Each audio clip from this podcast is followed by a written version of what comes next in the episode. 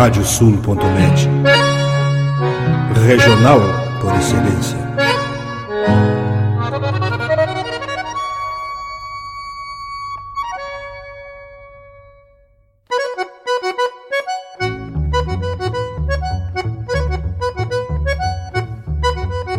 Está aberta a porteira, nem se preocupe em fechá-la. Recorra do plano à várzea, palmo a palmo da hacienda. Não há de curar bicheira, nem recrutar manada, porque se fez cimarrona e mais crioula.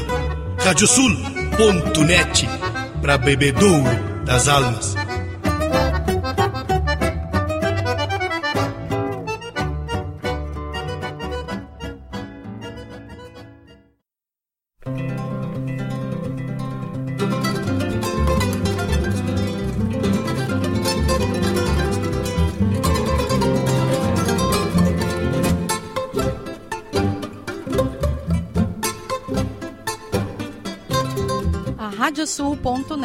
Apresenta O Campo em Notícia.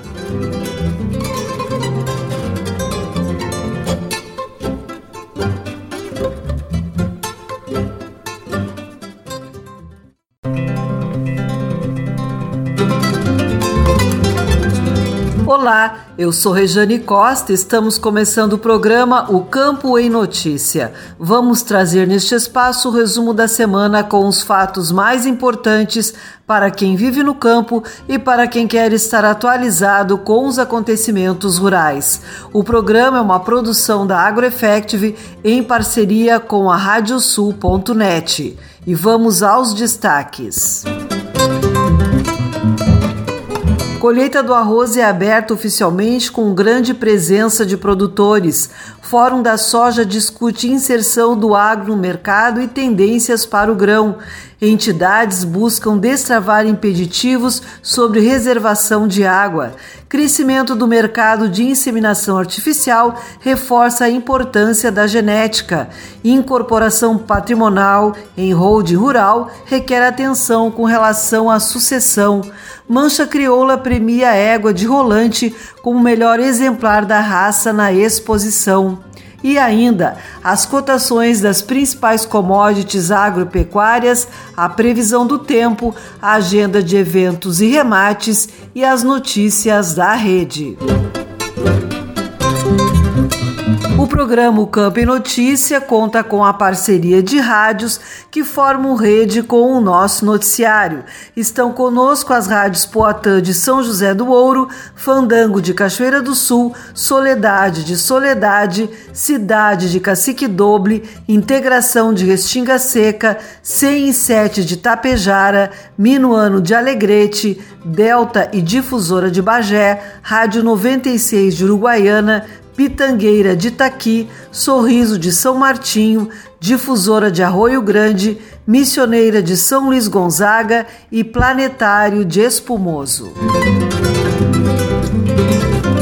Vamos agora com a previsão do tempo no programa O Campo em Notícia.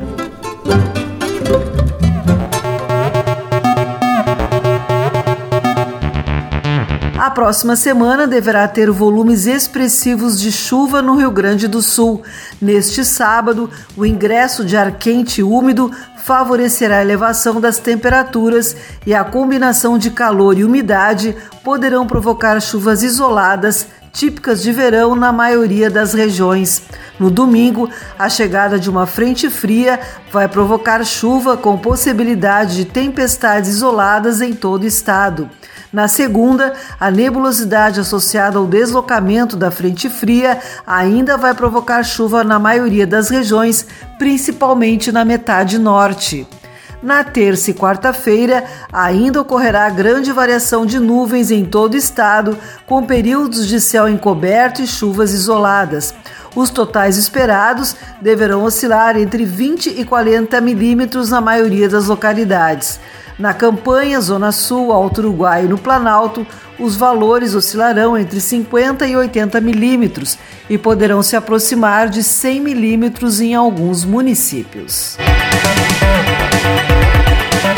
Vamos agora com o resumo das notícias agrícolas desta semana.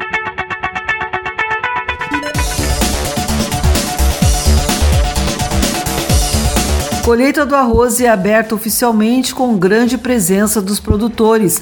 Mais de 9 mil pessoas prestigiaram os três dias do evento realizado no município de Capão do Leão. Nestor Tipa Júnior. A 32ª abertura oficial da colheita do arroz e grãos em terras baixas encerrou sua programação com acionamento das colheitadeiras em ato simbólico na lavoura batizada de Breno Prates, em homenagem ao fundador da Federação das Associações de Arrozeiros do Rio Grande do Sul, a Federarroz.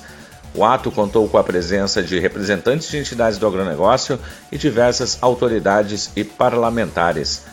O presidente da Federarroz, Alexandre Velho, saudou os produtores presentes, salientando que durante os três dias de evento passaram pelo local mais de 9 mil pessoas, Informou também que mais de 100 empresas participaram do evento, assim como estiveram presentes pessoas de 20 estados do Brasil e de 10 países. Velho lembrou que o Rio Grande do Sul é protagonista na produção nacional, colocando mais que 200 municípios gaúchos dependem do arroz em sua economia. Disse ainda que a lavoura de arroz é sustentável e responsável e há necessidade de desburocratizar e agilizar as licenças ambientais para a construção das barragens e açudes com relação ao armazenamento da água. Temos problemas sim com relação à seca no estado, principalmente na região da fronteira oeste e a região central. Nós precisamos antecipar as soluções. Nós temos que buscar estabilidade produtiva através dos sistemas de irrigação, mas para isso nós temos que ter a fonte do recurso hídrico. O presidente da Federarroz destacou que a abertura da colheita é um evento técnico que visa trazer informação, um insumo fundamental para a gestão eficiente das propriedades rurais. Salientou ainda que no novo normal a sociedade gaúcha brasileira vai valorizar não só o produtor de arroz, mas o produtor de grãos, o agricultor que tem uma indústria a céu aberto e que precisa ser respeitada, com apoio de todos os setores, desde o crédito, o seguro e a comercialização e tudo que envolve e interfere esta importante cadeia. A 32ª abertura oficial da colheita do arroz e grãos em terras baixas, realizada na estação Terras Baixas da Embrapa Clima Temperado, em Capão do Leão, teve a organização da Federarroz com a co-realização da Embrapa e o patrocínio Premium do IRGA e do Ministério da Agricultura, Pecuária e Abastecimento. Para o Campo em Notícia, Nestor Tipa Júnior. Obrigada, Nestor os reflexos da seca na economia do Estado e as medidas necessárias para mitigar esses impactos foram discutidos na sede da Farsul. O encontro, que teve formato híbrido, contou com a participação do governador do Rio Grande do Sul, Eduardo Leite, parlamentares federais e estaduais, prefeitos, presidentes de sindicatos rurais e representantes de entidades representativas do setor. O economista-chefe da Farsul, Antônio da Luz, apresentou um levantamento feito pela federação sobre o impacto da estiagem na economia gaúcha. Avaliou que este choque vai reverberando em toda a economia, sendo que dos 67 setores que a formam, 63 são afetados diretamente.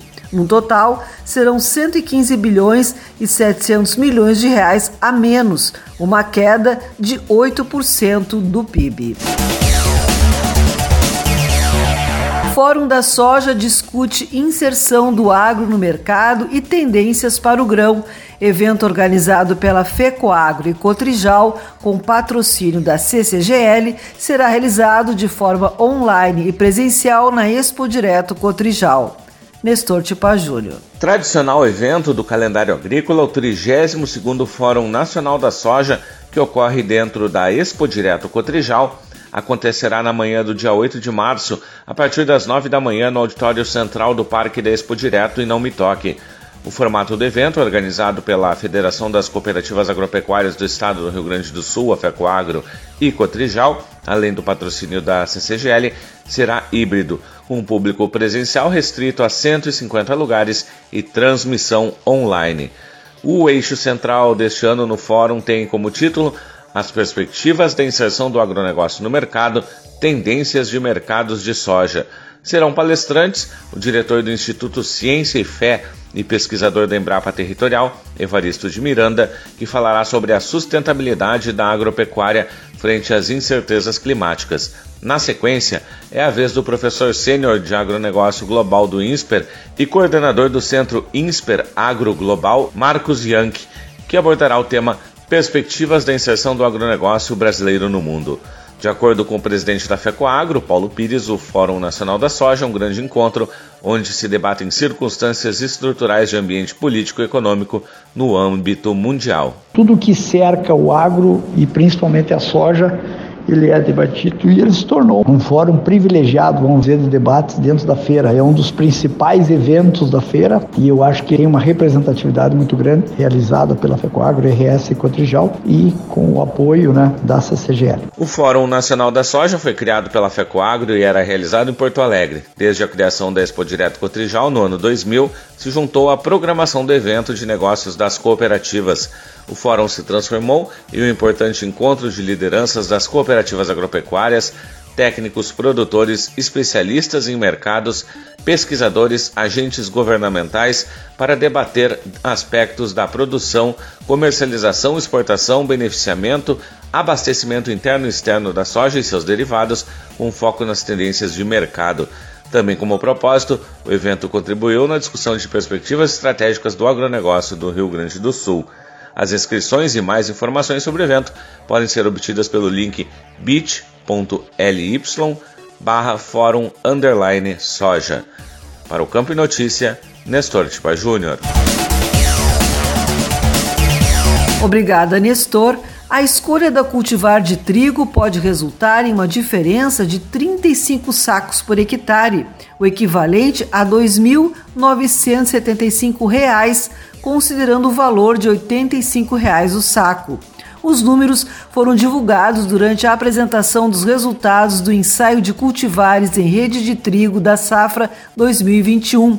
A pesquisa é uma realização da Farsul em parceria com a Fundação Pro Sementes. A apresentação foi conduzida pela coordenadora de pesquisa e desenvolvimento da Fundação Pro Sementes, Cassiana Kell, responsável pelo trabalho. Segundo ela, o objetivo do ensaio é o de aumentar a lucratividade através da escolha da cultivar. Explica ainda que, muitas vezes, o produtor não percebe a diferença de produtividade de uma cultivar para outra conforme a região. Incorporação patrimonial em holding rural requer atenção com relação à sucessão. Segundo especialista, é preciso ficar atento às questões tributárias nos casos de eventuais sucessões familiares.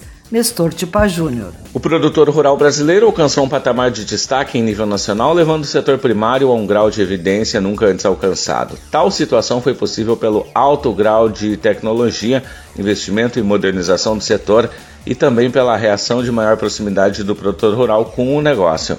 A relação do empresário rural com o campo, com o desenvolvimento de sua atividade, é de certa forma mais umbilical, diferente dos demais empresários, uma vez que, na maioria dos casos, o negócio vem sendo transmitido de geração em geração, havendo a participação da família de forma direta na execução dos serviços, bem como em toda a tomada de decisão.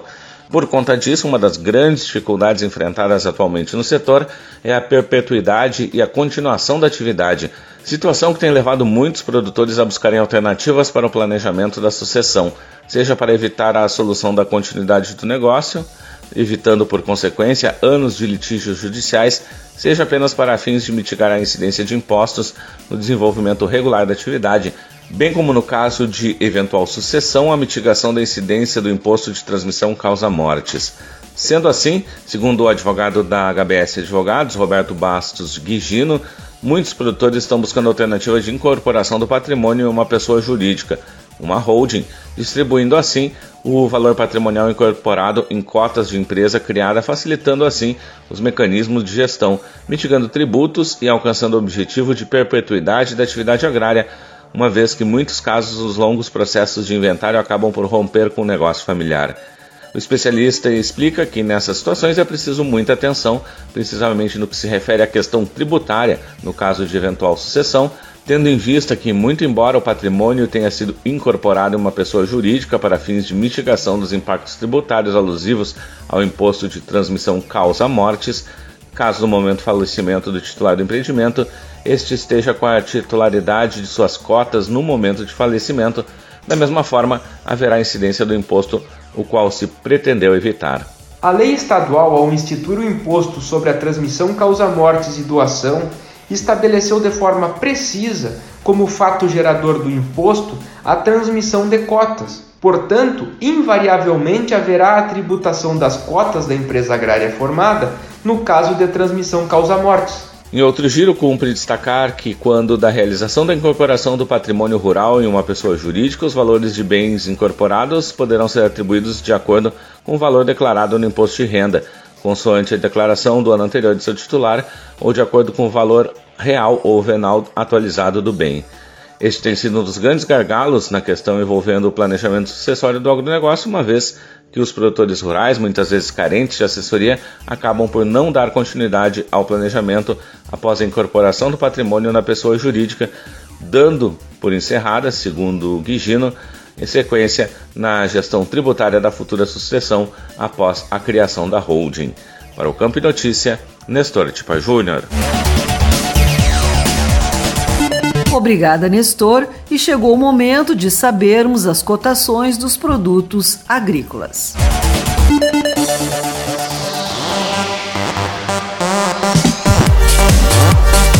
Os números são da Emater do Rio Grande do Sul. Arroz em casca, preço médio de R$ 70,05 a saca de 50 quilos. Feijão, preço médio de R$ 286,07 a saca de 60 quilos.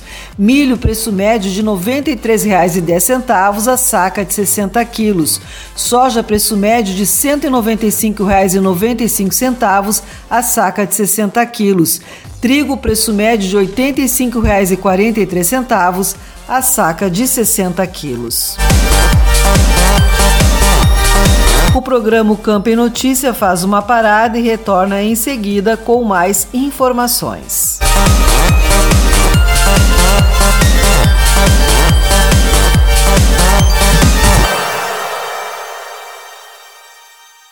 Canta, canta, minhas chilenas, chacoalha no mas teus guiso. Nesta ponta d'égua que vão a trote estendido, enredei lá no tupete o mais lindo dos chiflidos. Radiosul.net, entre estrada e corredores. Agora tu podes ouvir a Rádio Sul pelos aplicativos para iOS e Android. Basta procurar na Apple Store ou na Play Store e fazer o download dos nossos aplicativos específicos para o teu sistema. Radiosul.net, regional por excelência.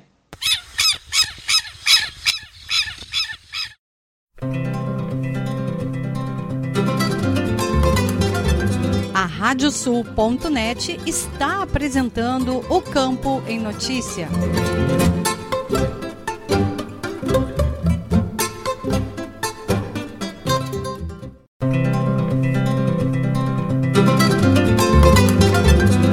Estamos de volta com o programa O Campo em Notícia, uma produção da AgroEffect em parceria com a Radiosul.net. Vamos agora com as cotações dos produtos pecuários.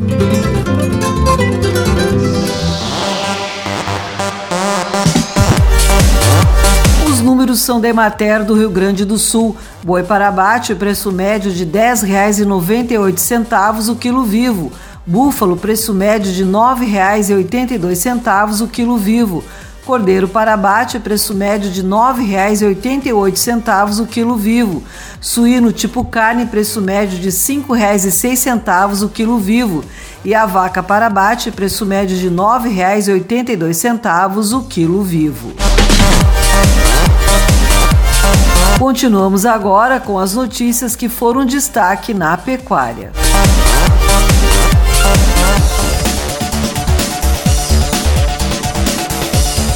Entidades buscam destravar impeditivos sobre reservação de água.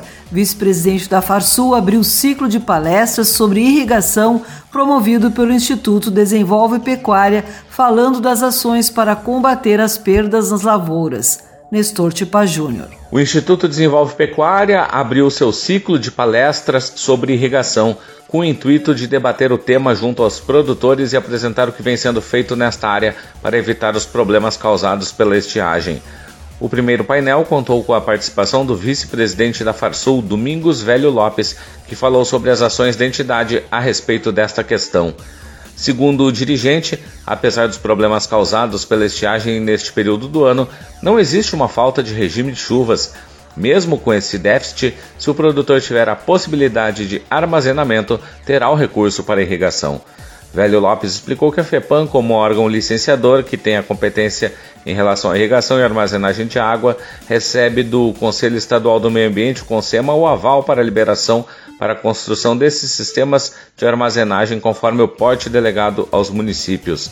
O vice-presidente da Farsul disse que hoje são poucos os projetos existentes em andamento e que o grande problema são entraves legais que impedem o avanço da irrigação no estado. Você entra, tem a verba, tem a energia, tem a área para realizar a sua reserva de água, o seu projeto. Você entra com o processo no licenciamento ambiental no órgão licenciador, seja ele estadual ou de competência havendo delegação no município. Se houver intervenção em APP, e repito, nós teremos acima de 95% das áreas vai haver intervenção em áreas de preservação permanente, você não consegue a licença. Na metade sul, a situação é agravada pelo preenchimento do cadastro ambiental rural, que tinha a figura das áreas consolidadas pastoris.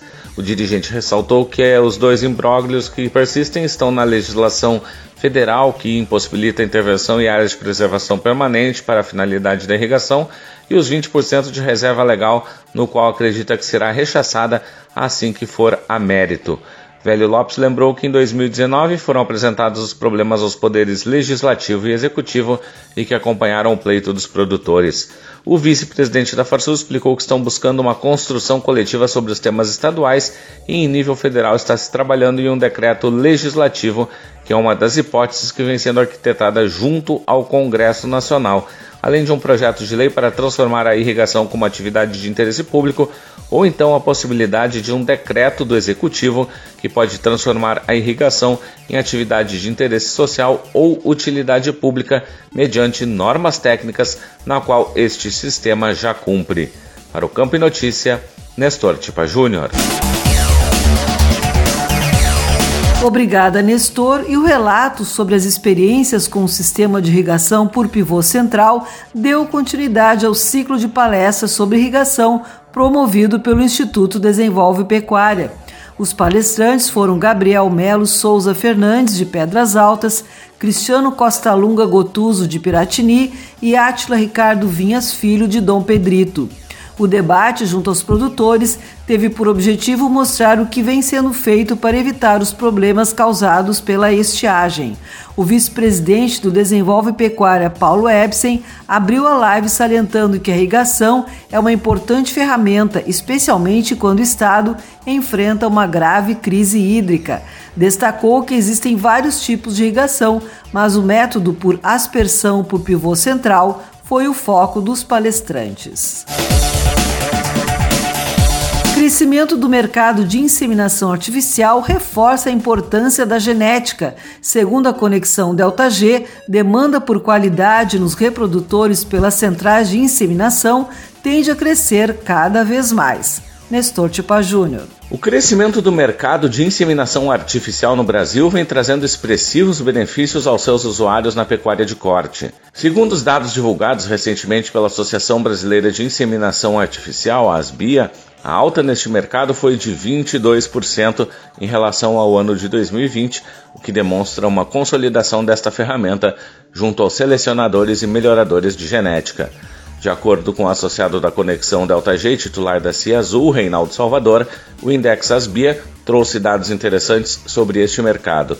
Um deles é a utilização cada vez maior da inseminação artificial em tempo fixo, a IATF, como um processo que se estende por todo o Brasil e que permite qualificar os rebanhos de forma rápida.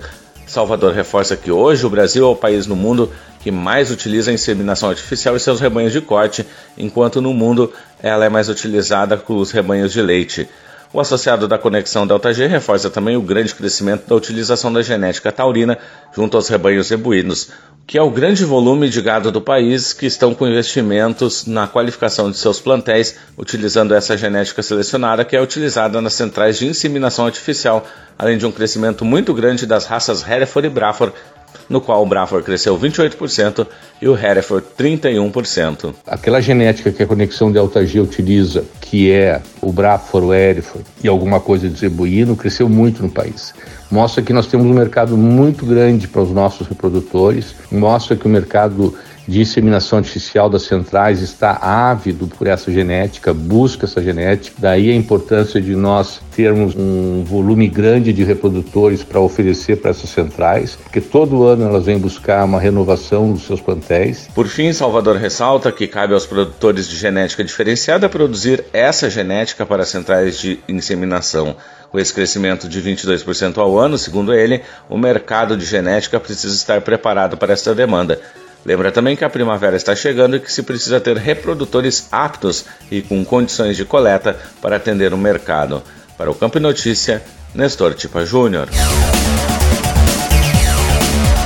Obrigada, Nestor.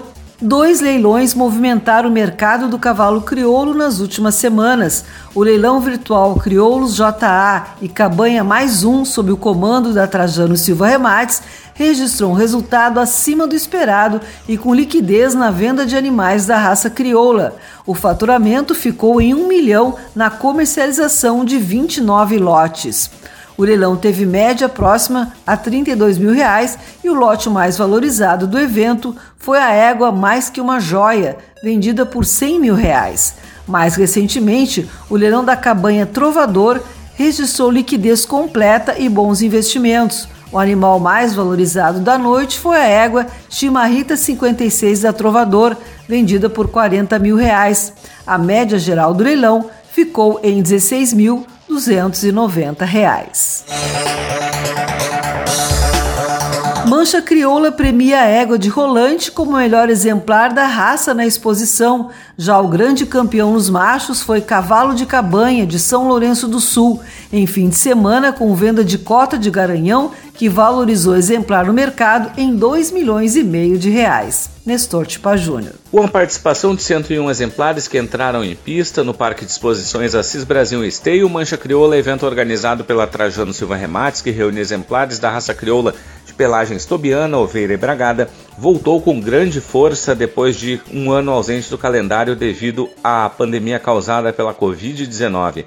Os exemplares que desfilaram para o julgamento do jurado Álvaro do Moncel abrilhantaram os presentes ao evento, que seguiram todos os protocolos sanitários estabelecidos, além de quem acompanhou pela internet. No final do dia de avaliações, a égua Oveira RE Rosa Morena TE da Estância Liberdade de Rolante levou o título de melhor exemplar da raça, além de ser a melhor fêmea da exposição. Já nos machos, o grande campeão foi o cavalo bragado mais um numerário da cabanha mais um de São Lourenço do Sul. De acordo com o Álvaro do Moncel, o nível dos exemplares participantes foi alto, salientou que ficou impressionado com a qualidade dos animais. Mas a qualidade dos animais como raça crioula me impressionou. Não tinha vindo numa exposição ainda da, do Mancha e nós temos altíssimo nível da raça crioula aqui dentro. A Mancha está entrando cada vez mais e esse sucesso, tanto de gosto como de mercado que ela representa, eu acho que vai replicando dentro da raça crioula e vai nos trazendo quase todos os animais com alguma característica de mancha para essa pista. Também foi realizado na ocasião a décima edição do leilão Mancha Crioula. O remate comercializou lotes de exemplares da raça crioula das pelagens tobiana, oveira e bragada, alcançando uma média de cerca de 39 mil reais e o faturamento ultrapassou um milhão de reais. O destaque da noite foi a venda de uma cota de 5% do cavalo de pelagem oveira Monarca da Bela Esperança, comercializada a 125 mil. Com isso, a valorização do garanhão no mercado chegou a 2 milhões e meio de reais. Na opinião do diretor da Trajano Silva Remates, Marcelo Silva, responsável pela batida do martelo na noite, não existem adjetivos suficientes para classificar o leilão Mancha Crioula, que contou com cinco estados apresentando seus animais. Eu diria que não tem nenhum adjetivo para classificar, porque extraordinário fica pequeno. É um leilão onde tivemos cinco estados representados apresentando seus animais aqui. O resultado financeiro, tivemos um cavalo valorizado em 2 milhões e meio de reais e o faturamento passou de um milhão. O leiloeiro também ressaltou um detalhe muito importante que foi a presença de novos criadores pequenos começando na raça crioula. Para o Campo e Notícia, Nestor Tipa Júnior. Obrigada, Nestor, e vamos conferir agora as agendas de eventos e remates.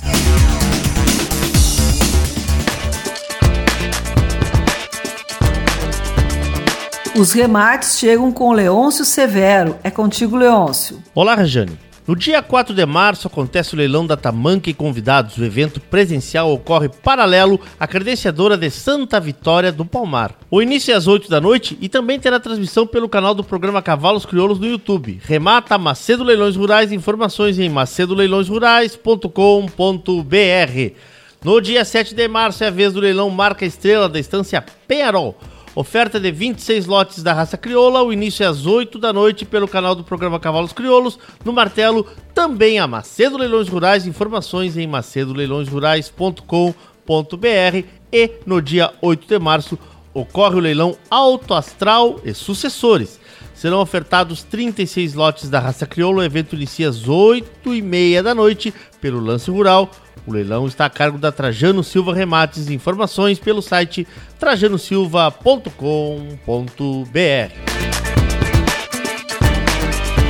Obrigada, Leôncio. E as informações dos eventos são com Andréia Odriozola. Tudo bem, Andréia? Olá, Rejane. A faculdade CNA prorrogou o prazo de inscrições para o vestibular até o dia 10 de março. Os interessados ainda têm oportunidade de concorrer a uma das vagas dos cursos voltados ao setor agropecuário e começar a estudar no primeiro semestre. As graduações oferecidas pela instituição de ensino são Gestão do Agronegócio, Gestão Ambiental, Gestão de Recursos Humanos e Processos Gerenciais.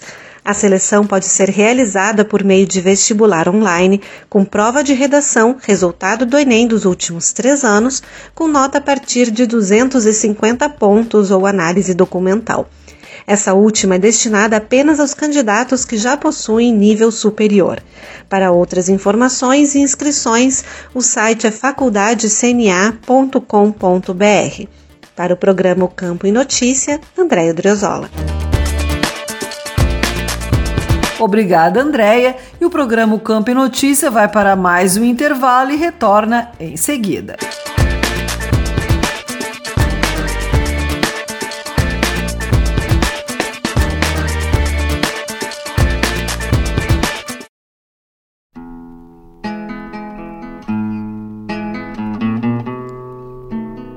Camino de los quileros. Camino por donde transitan los niños contrabandeando de Aquilo la esperanza, azúcar, hierba, harina.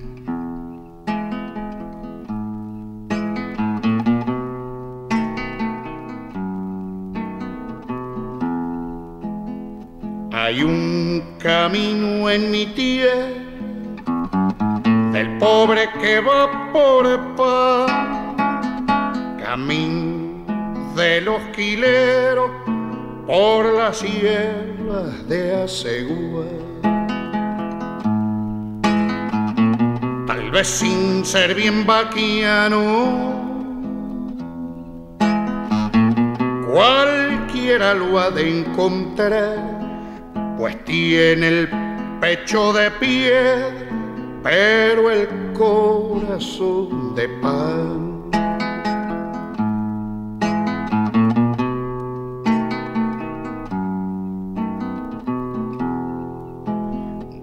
Buricito, piernas flacas, barriguita de melón, donde hay tantas vacas gordas, no hay ni charqui para vos. Tu bisabuelo hizo patria, tu abuelo fue servidor, padre cara ni una oveja y está preso por ladrón.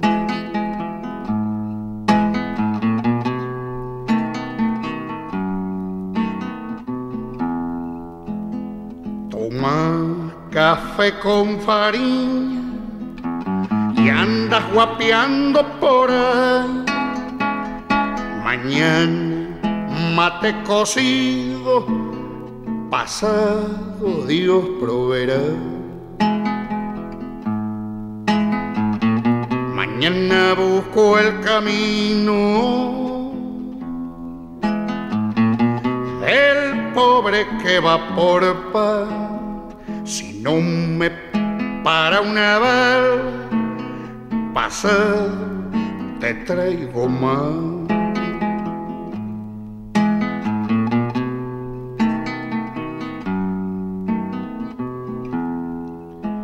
Hierba caña, rapadura y un rollo enaco nomás.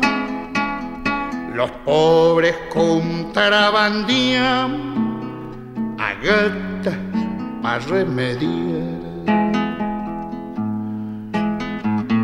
Bien gaucho es el tal camino,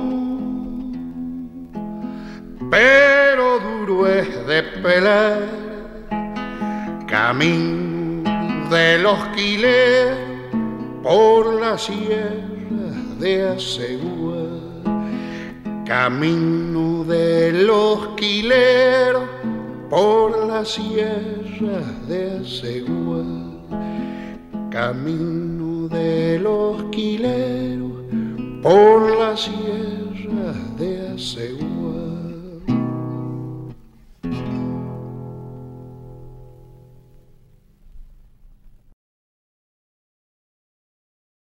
Canta, canta, minhas chilenas, chacoalha no mais teus guiso.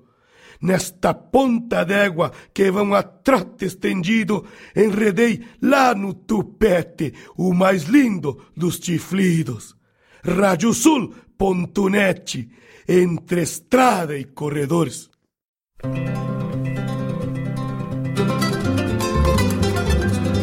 Radiosul.net está apresentando o Campo em Notícia.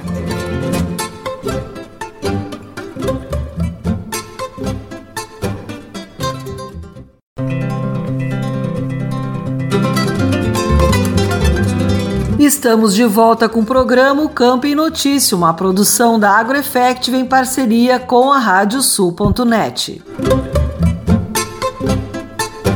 Emprego com carteira assinada no agronegócio gaúcho teve saldo positivo no ano passado. O economista Rodrigo Feix, autor do estudo, revela que o saldo positivo de postos de trabalho com carteira assinada no agronegócio gaúcho foi de 17.906 vagas.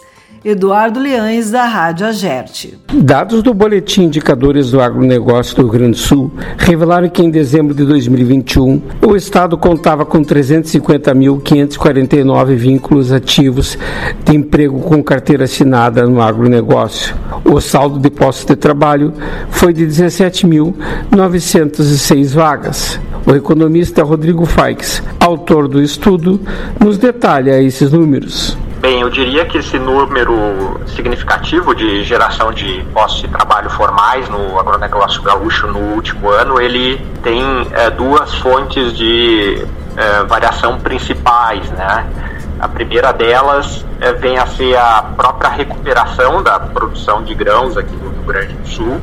Isso gera uma oferta de matéria-prima maior que vai ser utilizada pela indústria e também vai gerar uma maior demanda por trabalhadores nas atividades de comércio atacadista, por exemplo. Né? Então, e além da própria produção agropecuária em si. Né? Então, a recuperação da safra agrícola no último ano, depois de uma estiagem, ela ajudou a criar uh, empregos aqui no estado. A gente vê isso no comércio atacadista, que gerou mais de 3.700 empregos, na produção de lavouras temporárias, com 939 empregos, e outras atividades associadas. Né? Então, esse é um primeiro movimento. O segundo movimento está associado ao próprio crescimento da produção agrícola brasileira e também uh, aos patamares, né, um patamar de preços bastante elevado que conferiu uma rentabilidade à agropecuária uh, bastante significativa, né, adequada e que fomentou então a compra de bens de capital, né, máquinas, uh, colheitadeiras, tratores, pulverizadores e boa parte desses, dessas máquinas são produzidas aqui no Rio Grande do Sul. Então, o setor que liderou a criação de empregos no agronegócio gaúcho em 2021 foi uh, a, o setor de máquinas agrícolas, que gerou aí mais de 5.300 postos aqui no Rio Grande do Sul, né, que ajudou então a conformar esse saldo uh, bastante positivo. Né? Um outro destaque eu poderia dizer que foi o setor de fabricação de produtos intermediários de madeira, que está ligado à própria recuperação parcial da construção civil, né, é, que sofreu também num, em 2020 num, num ambiente de, de pandemia, né, e também agora a própria recuperação parcial da indústria moveleira ajudou esse setor aí a gerar é, mais de 1.400 postos de trabalho em 2021. Como destaques negativos, né, é, eu citaria aqui é, o setor de fabricação de, de conservas, mas aí é um, é um movimento mais sazonal, né, associado ao final de ano, onde os saldos eles passam muitas vezes de um ano para o outro de empregos.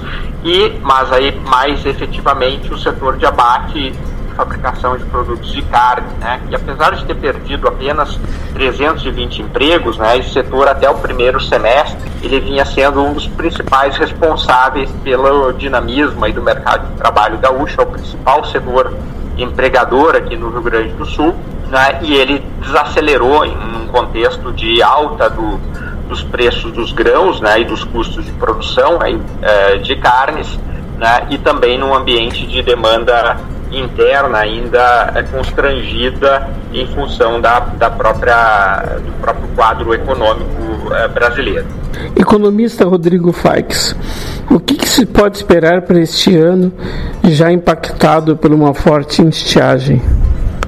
É, de fato, é, no ano de 2022, né, é, nós tendemos aí a observar é, algumas características similares ao percebido em 2020, né, quando nós tivemos também uma estiagem. Ainda a gente não tem um dimensionamento preciso né, dos impactos é, dessa seca, mas a redução de matéria-prima né, da, da, produção de grãos, é, da safra de verão principalmente, né, ela vai para o emprego, ela tende aí a reduzir, é, a reduzir as contratações no campo, né, principalmente as contratações temporárias, né, ligados à, à colheita, mais nesse, nesse momento agora no início do ano, e também nas atividades correlatas, aí no, no próprio recebimento de grãos, Ouvimos o economista Rodrigo Faix. Para a Rádio Agerte, Eduardo Liães. Obrigada, Eduardo, e vamos trazer o giro de notícias pelas rádios parceiras do programa O Campo em Notícia.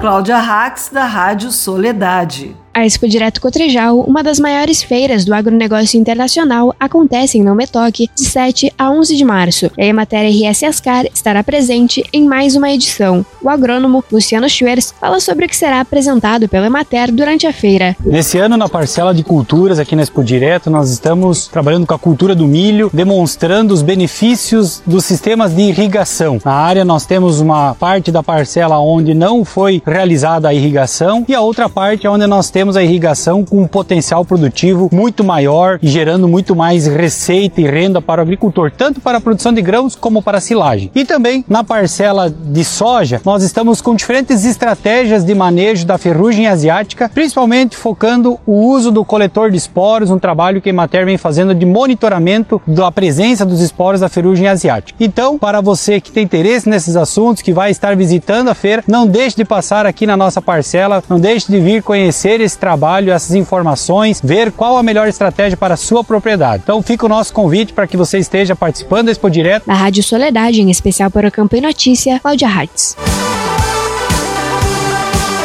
Rafael da Silveira Rosa, da Rádio Integração de Restinga Seca. Em Restinga Seca, na região centro do estado, horticultores destacam a importância do rio Jacuí, que mesmo com a estiagem, manteve seu curso para a irrigação das lavouras. O presidente da Associação dos Arrozeiros de Restinga Seca, Hélio Hadatz, informa as áreas que foram perdidas e como o produtor vem acompanhando a evolução do preço do arroz. Nós temos uma situação bem diferenciada.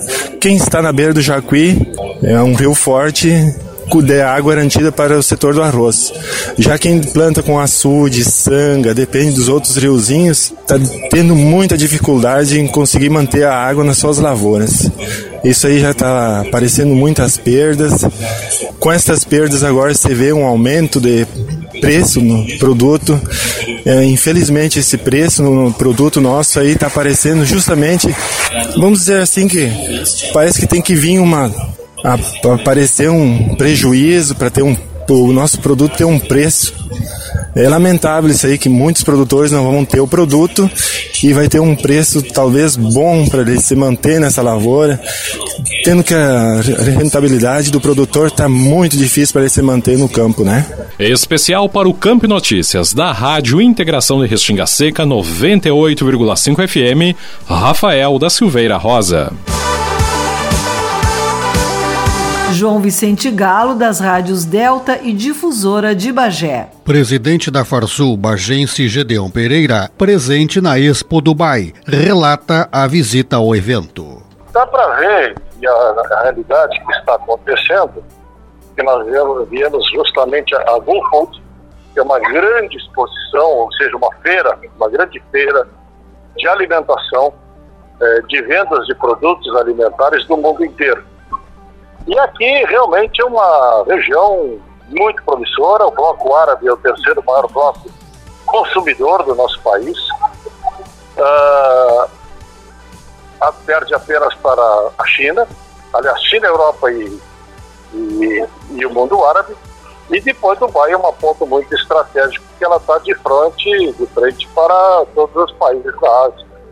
Uh, nós viemos aqui, evidentemente, para abrirmos um escritório, uma representação, exemplo já temos no Xangai de Singapura, agora inauguramos o escritório do Dubai, mas não com vistas aos grandes exportadores, aos grandes produtos brasileiros, sim com vistas a, a produtores eh, médios e pequenos que desejam entrar no mercado internacional para que tenham um ambiente que possam acessar a, a burocracia dos países, a movimentação financeira e econômica, como é que as coisas acontecem para se inserir neste mercado. De Bagé, especial para o Campo em Notícias, falou João Vicente Galo. Agradecemos aos colegas das rádios parceiras pelas informações.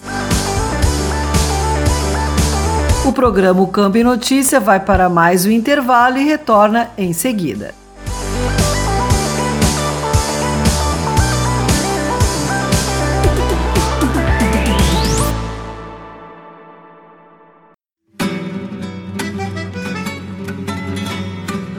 Acompanhe todas as terças-feiras às 20 horas na radiosul.net. Programa Cavalo Crioulo em Debate. Apoio Macedo Leilões Rurais, Porto Martins Crioulos, Terra Sol Toyota, Caxias e Bento, Tinho Donadel Assessoria Equina, Celaria Uguim, Central de Reprodução Schmidt Gonzales, Fazenda Sarandi e Cabanha Três Taipas. Parceria JG Martini Fotografias.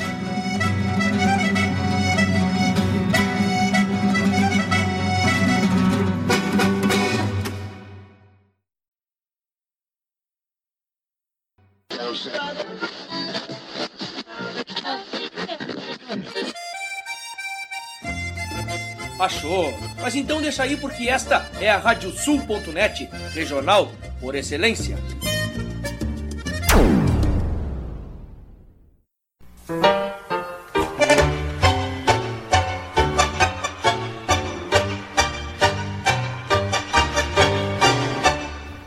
E para os ouvintes da Radiosul.net, aqui Fábio Verardi, te convidando para quinta-feira, às 10 da noite, para curtir o programa Tangos. Curiosidades, colunas especiais e, claro, né, o melhor do tango mundial de todos os tempos, com a parceria aqui e a companhia de muitos e muitos ouvintes que são apaixonados por esse ritmo. Tangos, quinta-feira, 10 da noite e reprise no domingo, às 8 da noite, comigo, Fábio Verardi.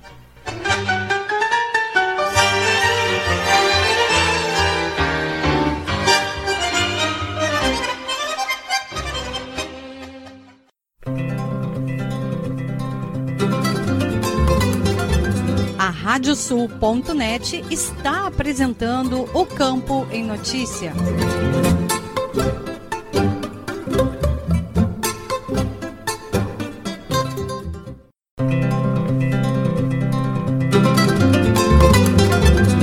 Estamos de volta com o programa Campo em Notícia, uma produção da AgroEffective em parceria com a Radiosul.net.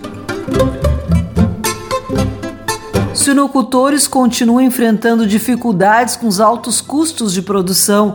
O presidente da Associação dos Criadores de Suínos do Estado, Valdecir Folador, informou que o setor sofre com os altos custos de produção.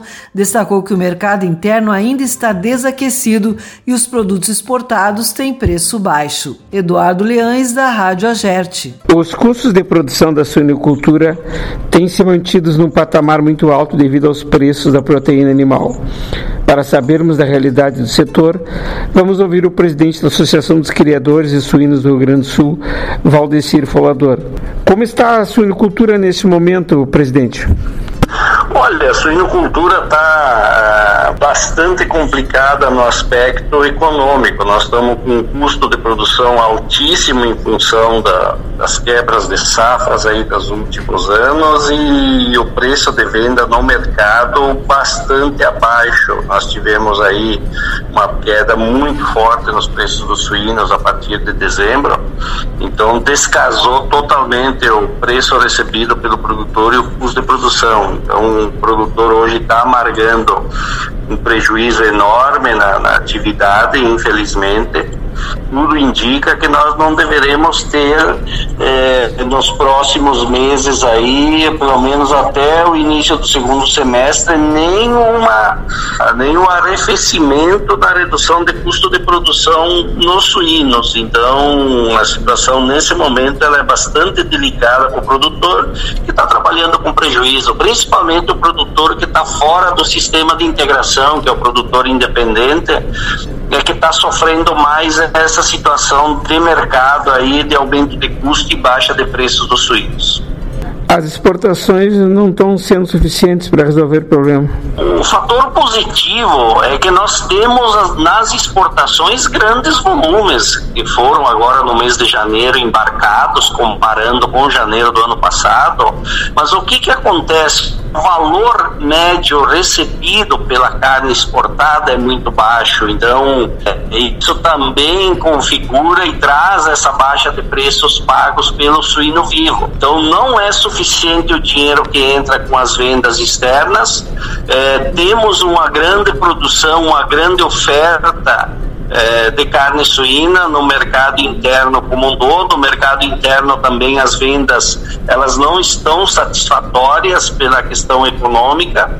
Então, oferta e demanda, nós temos mais oferta que demanda e agregado a isso preços é, de venda lá na ponta final muito baixos que não é, permitem que o produtor receba o valor suficiente para cobrir o custo de produção. Então, esse é o cenário que nós estamos vivendo na relação eh, de mercado, tanto nas vendas internas quanto nas vendas externas. Se vende volume, eh, só não se tem preço suficiente para remunerar, para cobrir custo de produção para o suíno. Presidente da Associação dos Criadores de Suínos do Rio Grande do Sul, Valdecir Falador. Na comparação com as demais carnes, como está o preço do suíno? Olha, a carne suína comparada com a carne bovina e com a própria avicultura, mas principalmente com a carne bovina, que é onde a carne suína se compara mais, ela está muito abaixo dos valores dos mesmos cortes de bovinos. É, nós temos na suinocultura uma característica que em, em torno de 60, 65% da carne suína ofertada ao consumidor interno e consumida no Brasil, ela é na forma de embutidos, preparados, enfim, salsichas, presuntos, linguiças, enfim, toda aquela gama de, de produtos que o produtor, que o consumidor conhece. Esses produtos, eles têm um valor agregado, eles têm valores maiores lá na gôndola do supermercado o consumo in natura de carne suína é, internamente dentro desse portfólio aí de 65% é embutidos com valor agregado e outros produtos mais elaborados, a carne natura representa aí em torno de 20 é, por cento, 20, 25% do consumo in natura. Só que o balizamento de preço, o balizamento do mercado para pagar o suíno vivo é feito sobre o preço vendido, sobre o que a carne in natura representa em ganhos de valores lá na frente. Então, é, é essa situação que vem acontecendo. E nós compararmos aí os cortes, uma costela suína aí, é, dependendo do mercado e a região, mas ela sai aí por em torno de 15 a 20 reais, 22 reais o quilo. A costela bovina está muito mais que isso.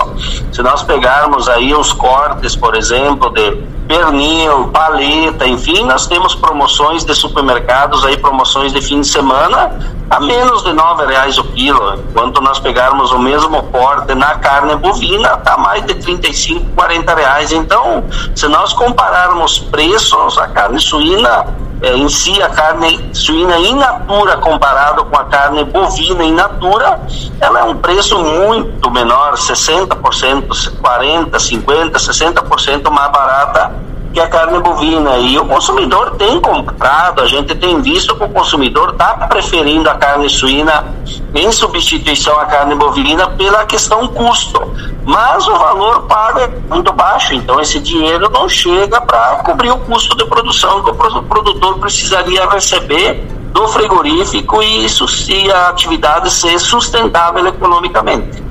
Uma melhora de preço para o produtor no curto prazo é muito difícil. Olha, nós não temos, não enxergamos nada no horizonte de curto e de médio prazo. Quando eu falo curto prazo, olhando ali 30, 40 dias para frente, quando eu olho médio, médio prazo, significa olhar para junho, julho, desse ano, primeiro semestre, início do segundo semestre. Infelizmente, não se vê uma perspectiva que o preço do suíno, preço do suíno possa alcançar valores para cobrir o custo de produção hoje que gira na casa dos oito reais o quilo. Então, está muito distante é, o custo de produção com o preço médio que o produtor vem recebendo hoje aqui no Rio Grande do Sul, pela nossa pesquisa de preços que nós publicamos todas as sexta-feira, o preço médio aqui está na casa de reais e sessenta centavos no máximo, com um custo de oito. Então nós temos uma distância muito grande para chegar lá nos oito reais de valor que seria necessário o produtor receber pelo quilo do suíno vivo. A gente não vê nesse curto e médio horizonte de tempo que o produtor vai chegar lá. Os preços têm demonstrado uma pequena recuperação no mercado interno eh, nessas últimas duas semanas. Esperamos que ela continue, que ela eh, vá seguindo aí no ritmo de crescimento para chegar o mais próximo do custo de produção. Ouvimos o presidente da Associação dos Criadores de Suínos do Rio Grande do Sul, Valdecir Folador, para a Rádio Agerte, Eduardo Liães.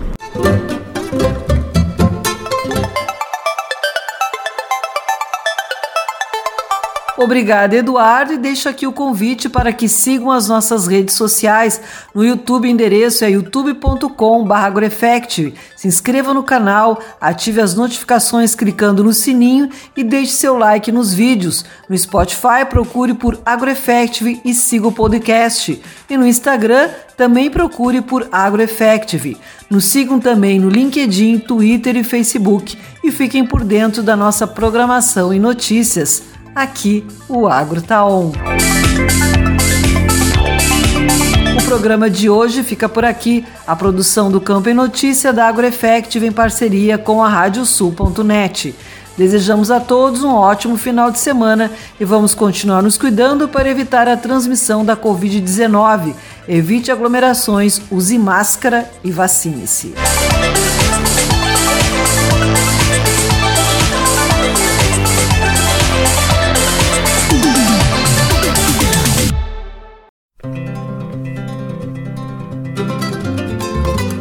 Radiosul.net apresentou O Campo em Notícia.